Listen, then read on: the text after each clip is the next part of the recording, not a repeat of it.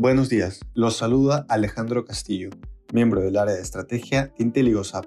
El día de hoy, viernes 6 de agosto, los mercados alrededor del mundo registran rendimientos mixtos ante la publicación de datos económicos y preocupaciones por la expansión de la variante Delta. En Estados Unidos los índices muestran rendimientos diferenciados. Se reportó que el empleo creció en 943.000 en julio, por encima de los 845.000 esperados por el mercado, a pesar de los mayores casos de COVID-19 registrados durante las últimas semanas. Este reporte aumentó el optimismo del mercado, debido a la expectativa de que la recuperación económica sigue avanzando a buen ritmo.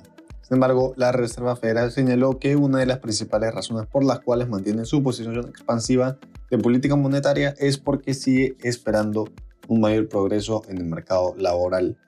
En la eurozona, las principales bolsas del bloque exhiben rendimientos distintos, ante la publicación de mixtos reportes de utilidades corporativas. Sin embargo, hasta el momento, el 67% de las empresas que han reportado sus estados financieros lo ha hecho superando las expectativas del mercado, lo que permitió que estén cerca de máximos históricos.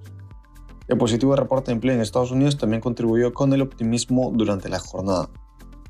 En Asia, los índices de la región cerraron con rendimientos diferenciados.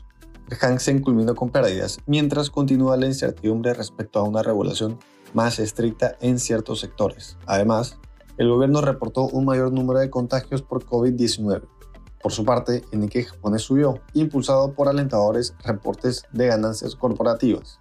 En cuanto a commodities, el precio del oro cae, ante el incremento en las tasas de interés de los monos del Tesoro estadounidense. Por otra parte, los precios del cobre y el petróleo suben ante la publicación de positivos datos económicos durante el día. Muchas gracias por su atención y si tuviera alguna consulta, no duden en contactarse con su asesor.